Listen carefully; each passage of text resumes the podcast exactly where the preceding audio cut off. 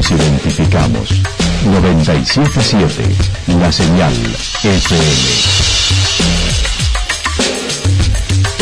Valle de Calamuchita, Córdoba, Argentina.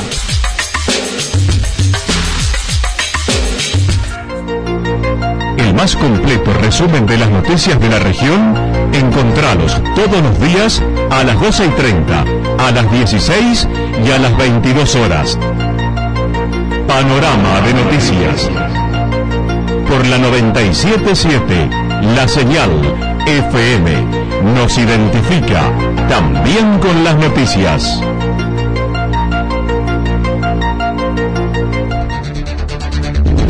Municipalidad de Villa del Lique. Una forma de vivir. Gestión Ricardo Zurdo Escole.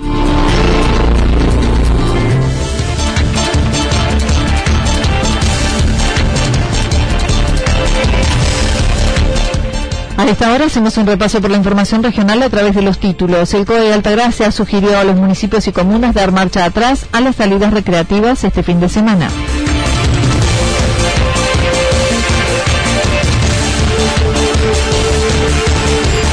Santa Rosa con cabina sanitizante, descacharrado y vacunación.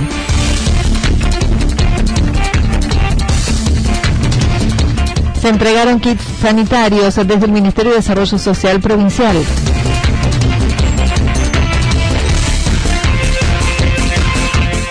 La recuperación turística llevará unos nueve meses, dijo Rubini.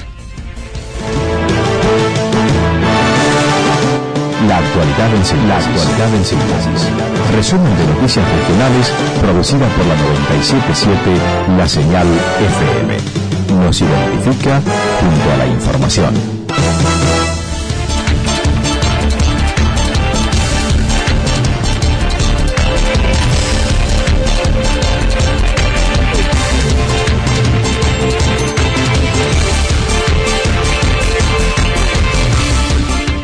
El COE de Altagracia sugirió a los municipios y comunas dar marcha atrás a las salidas recreativas este fin de semana. Lo sucedido en la ciudad de Córdoba con el contagio de varias personas detectado el fin de semana en el Mercado Norte hizo dar marcha atrás a la flexibilización en la ciudad de Córdoba, pero poniendo en alerta a toda la provincia, como lo señaló el presidente del COE 8 con sede en Altagracia. No, por suerte en la zona no, pero ponen alerta, ¿no? Ponemos en alerta de la situación que estamos viviendo en la ciudad de Córdoba capital, con este contagio por comunitario que surgió a través del Mercado Norte, y eso pone la alerta, ¿no?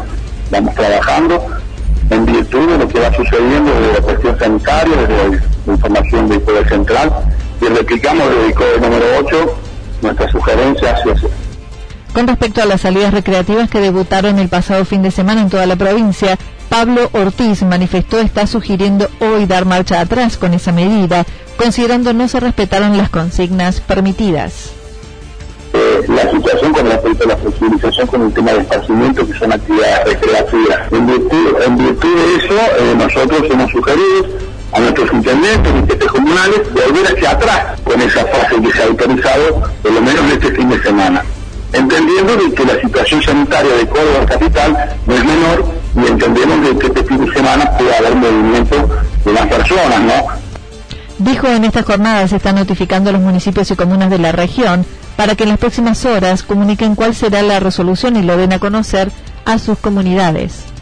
Pero bueno, queda criterio de cada intendente, cada presidente comunal, a lo mejor diría parte de los reales, nuestro intendente lo supo manejar, no hay mayores inconvenientes, pero no así ciudades muy grandes, ¿no? Por eso entendemos de que este fin de semana, que creo que también es fin de semana largo, vamos, vamos a, a, volver para atrás en esta medida. A los intendentes que las adopten eh, y aquellos intendentes que no la adopten. Y le vamos a poner un plazo para que también los intendentes nos comuniquen al el número 8, cuál va a ser la definición con respecto a la medida que toma el CORE, si bien es una atribución en cambio, la flexibilización establecida para comercios, obras privadas, profesiones liberales, mencionó no hubo cambios.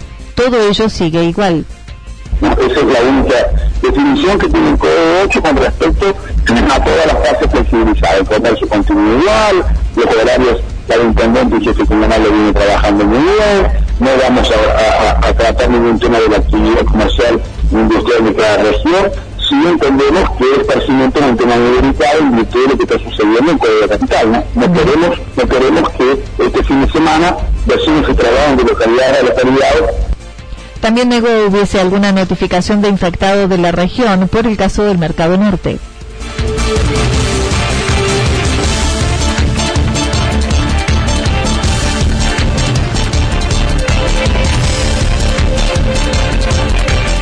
Santa Rosa con cabina sanitizante, descacharrado de vacunación. Desde hoy comenzó a funcionar la cabina sanitizante que instaló el municipio de Santa Rosa en inmediaciones al ingreso del Banco de Córdoba, como una forma de proteger a los que acuden a ese sector de la ciudad.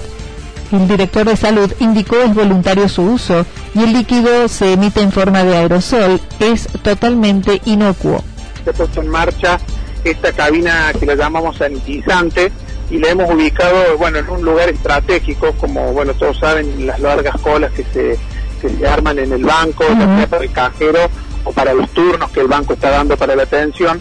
Esa cabina ya está en funcionamiento. Eh, queríamos más más que recomendar la invitamos a la gente de que la utilice porque la verdad que por ahí causa un poco de intriga qué es lo que tira de qué manera lo hace. Eh, es totalmente inocuo, inocuo el, líquido que, pulveriza, es un amonio cuaternario que no mancha, no daña y la verdad que es sumamente importante y eficaz a la hora de realizar una decontaminación para la prevención de esto que estamos pasando hoy en día, ¿no es cierto? La cabina tiene un sensor de movimiento, por lo que al ingresar una persona se pone en funcionamiento, dijo Fernando Borrego. Una invitación, una recomendación eh, a que la gente eh, la utilice porque, bueno, eh, sabemos que el banco constantemente tiene las colas, estamos a una distancia que por ahí no siempre es de dos metros y bueno, todo esto siempre en ayuda de una prevención y dándole, dándole batalla a este enemigo tan invisible que tenemos hoy en día. Con respecto a las salidas recreativas autorizadas en el fin de semana, mencionó si analiza la sugerencia del COE regional. ¿Cuál será la decisión que tomará el municipio para el próximo fin de semana? Sí, sí, se recibió del CODE Regional 8 ese, esa sugerencia y bueno, en estos, en estos momentos en el, en el edificio municipal estamos dándole curso a, este, a estos temas para, para ver si, definimos algo al respecto. Todavía no, no se ha definido nada. También destacó se lleva a cabo la campaña de descacharrado en todos los barrios de la ciudad, colocando bateas para que los vecinos puedan colocar sus recipientes allí, con un cronograma que se irá comunicando para cada sector. Por otra parte, se continúa con la campaña de vacunación antigripal en los tres sectores de salud, también contra la neumonía con prescripción médica.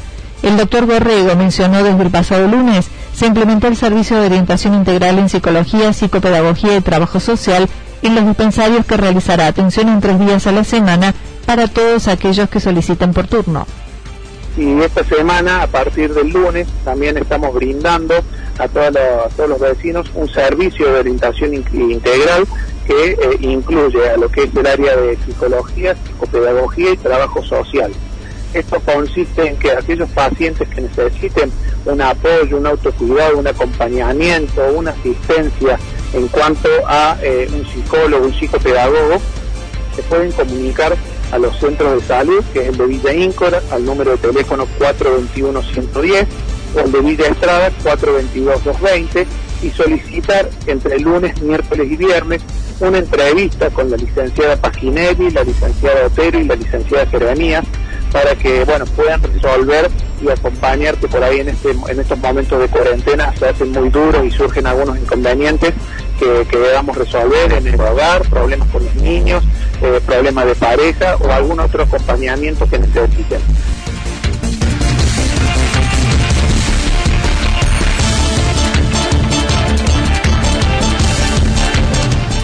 Se entregaron kits sanitarios desde el Ministerio de Desarrollo Social Provincial.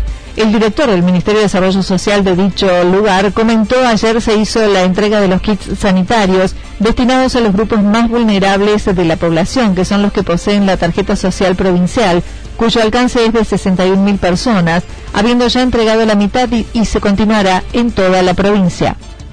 No, no, se extiende toda la federación provincial porque esto tiene que ver con... Eh, nosotros tenemos un programa de hace un tiempo ya que es la tarjeta social. Esa tarjeta social eh, asiste a 61.000, a casi 62.000 familias en la provincia de Córdoba y en principio estos kits están orientados, eh, están eh, directamente relacionados con los beneficiarios de esa tarjeta. Porque entendemos que eh, con la tarjeta social, por supuesto, se hace mucho más llevadera la situación, pero por ahí si tenés que comprar un kit de limpieza que, tiene desinfectante, lavandina, guante, barbijo y todas estas cuestiones, eh, lógicamente no te va a alcanzar para el resto. Así que entendemos que tenemos que acompañar también con esta, con esta, en esta situación de pandemia. No nos puede pasar que nosotros le pedimos a la gente que se cuide y no tenga los elementos para cuidarse. Entonces, nos pareció, al gobernador le pareció oportuno que, hagamos esta entrega. Ayer se entregaron 30 y 30 mil, una cosa así, y los otros se van a empezar a entregar eh, también a través de los municipios para que los...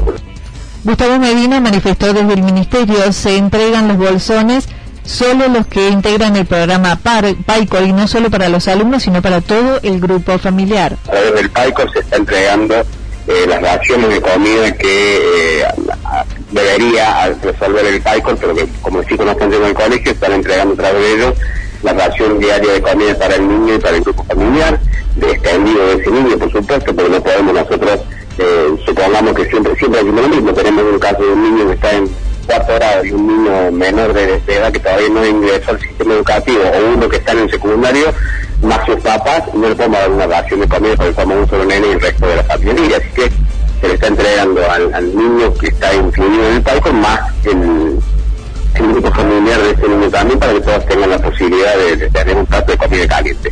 Y por otro lado, eh, después los municipios están haciendo cargo de, este evento y seguramente a través del Ministerio de Gobierno, en algunos casos, a través del Ministerio de Desarrollo en otros, eh, siempre se les ayuda a los municipios, porque por eso podría resolverlo cada municipio. Destacó la región está afectada por la falta de actividad turística y por ende la falta de ingresos de un sector trabajador que nunca recibió ayuda del Estado y que hoy lo requiere.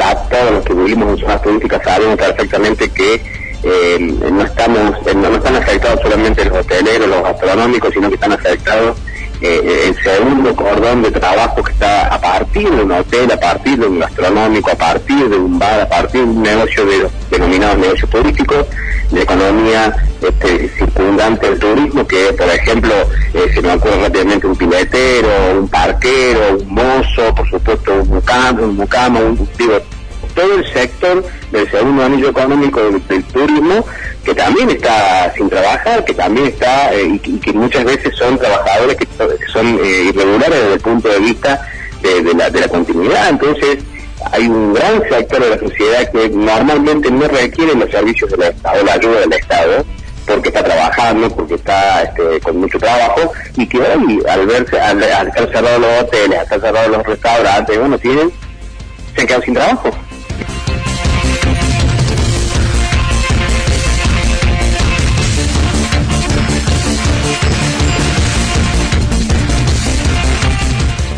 La recuperación turística llevará unos nueve meses, dijo y La red de municipios turísticos sustentables, fundada en el 2003, está compuesta por 220 municipios y hace pocos días cumplió sus 16 años de existencia, por lo que participaron de una reunión virtual con gran parte de los integrantes del país, donde también participó el Ministerio de Turismo de la Nación, que anunció un plan de ayuda para el sector turístico con un fondo de 4 mil millones para tres programas que implementará. Pablo Subini, presidente de la red, mencionó. Donde estuvieron más de 180 municipios de todo el país y allí estuvo el Ministerio de Turismo de la Nación, y nos brindó un plan que se viene, un fondo importante de 4 mil millones de pesos para el sector, donde se van a pagar sueldos de guías, choferes, la cadena más frágil de la actividad turística, artesanado, ¿eh? hay tres fondos. Ahí para entre 4 y 6 meses cubrir los sueldos de de, los trabajadores. Ahí hay tres fondos, unos 50 destinos que va a infraestructura para justamente brindar a través de la obra pública fuentes de trabajo. Hay que presentar proyectos y se destinarán para 50 destinos del país fondos importantes. Después está otro fondeo en el que es un plan de auxilio que antes se llamaba Fondetur y que le han cambiado el nombre y que va orientado a esta cadena que te decía, choferes, guías artesanos, ¿eh? que no pueden, monotributistas, que no pueden, no tienen cómo generar recursos en este momento. Dichas ayudas también incluyen auxilio para el personal afectado y capacitación. Acerca del regreso a la actividad turística, dijo no se percibe una apertura fácil, salvo turismo de cercanía, que podrá ser lo que primero se permita. Eh, Jujuy lo pudo hacer porque mantuvo 40 días sin casos de COVID en su provincia. Lo mismo pasa en Catamarca, lo mismo pasa en Formosa. De hecho, el NOA se está conformando como una región, que ya lo es, pero de circulación, porque tanto Salta como Jujuy, como Santiago del Estero, como Catamarca, tienen muy, muy poquitos casos de COVID y podrían circular en su destino. No es el caso nuestro, ¿no? Nuestra burbuja sí puede aplicarse al Valle de Caramuchita, ¿eh? que podríamos transitar de un lugar al otro siempre y cuando no haya casos de COVID, siempre manteniendo, por supuesto, las normas de distanciamiento y de seguridad, pero tenemos muy cerquita un foco que se, está expandiendo, que es la ciudad de Córdoba. Entonces difícilmente el turismo de cercanías lo podemos ver ser en, las proximidades nosotros, ¿no? Creo que, bueno, mm, nos vamos a tener que adaptar. No obstante, no arriesgó fechas de retorno observando lo que sucede en otras partes del mundo y algunos intentos de provincias de nuestro país. Estimó la recuperación de la actividad turística llevará unos 9 a 10 meses. Me parece que es una forma interesante, el destino turístico seguro de defenderse, un mensaje para dar, pero sabemos que va a reactivar un mínimo porcentaje de, afluencia, ¿no? Que va a ser muy parcial, va a ser primero de cercanías, luego cuando se abre la parte interjurisdiccional se dará, y bueno, estas normas van a seguir como convivencia, ¿no? Seguramente como un acuerdo entre turista y prestador, pero bueno, creemos, después de haber estudiado y estudiado bien, bien el impacto de las pandemias en el mundo, vemos un proceso de nueve meses aproximadamente de días para la recuperación.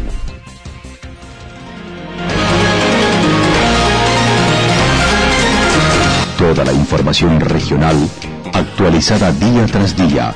Usted puede repasarla durante toda la jornada en www.fm977.com.ar. La señal FM nos identifica también en Internet.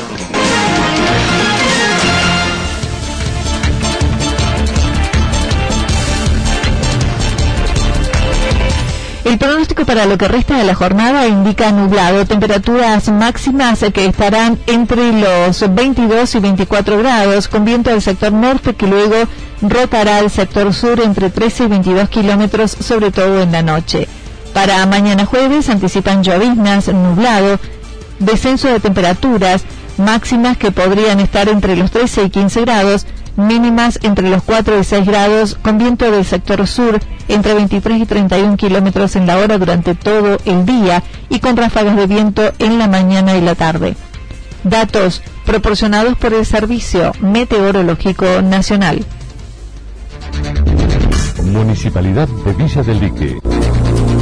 Una forma de vivir. Gestión Ricardo Zurdo Escole. Lo que sucedió en cada punto del valle.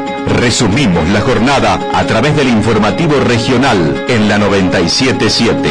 977, la señal FM.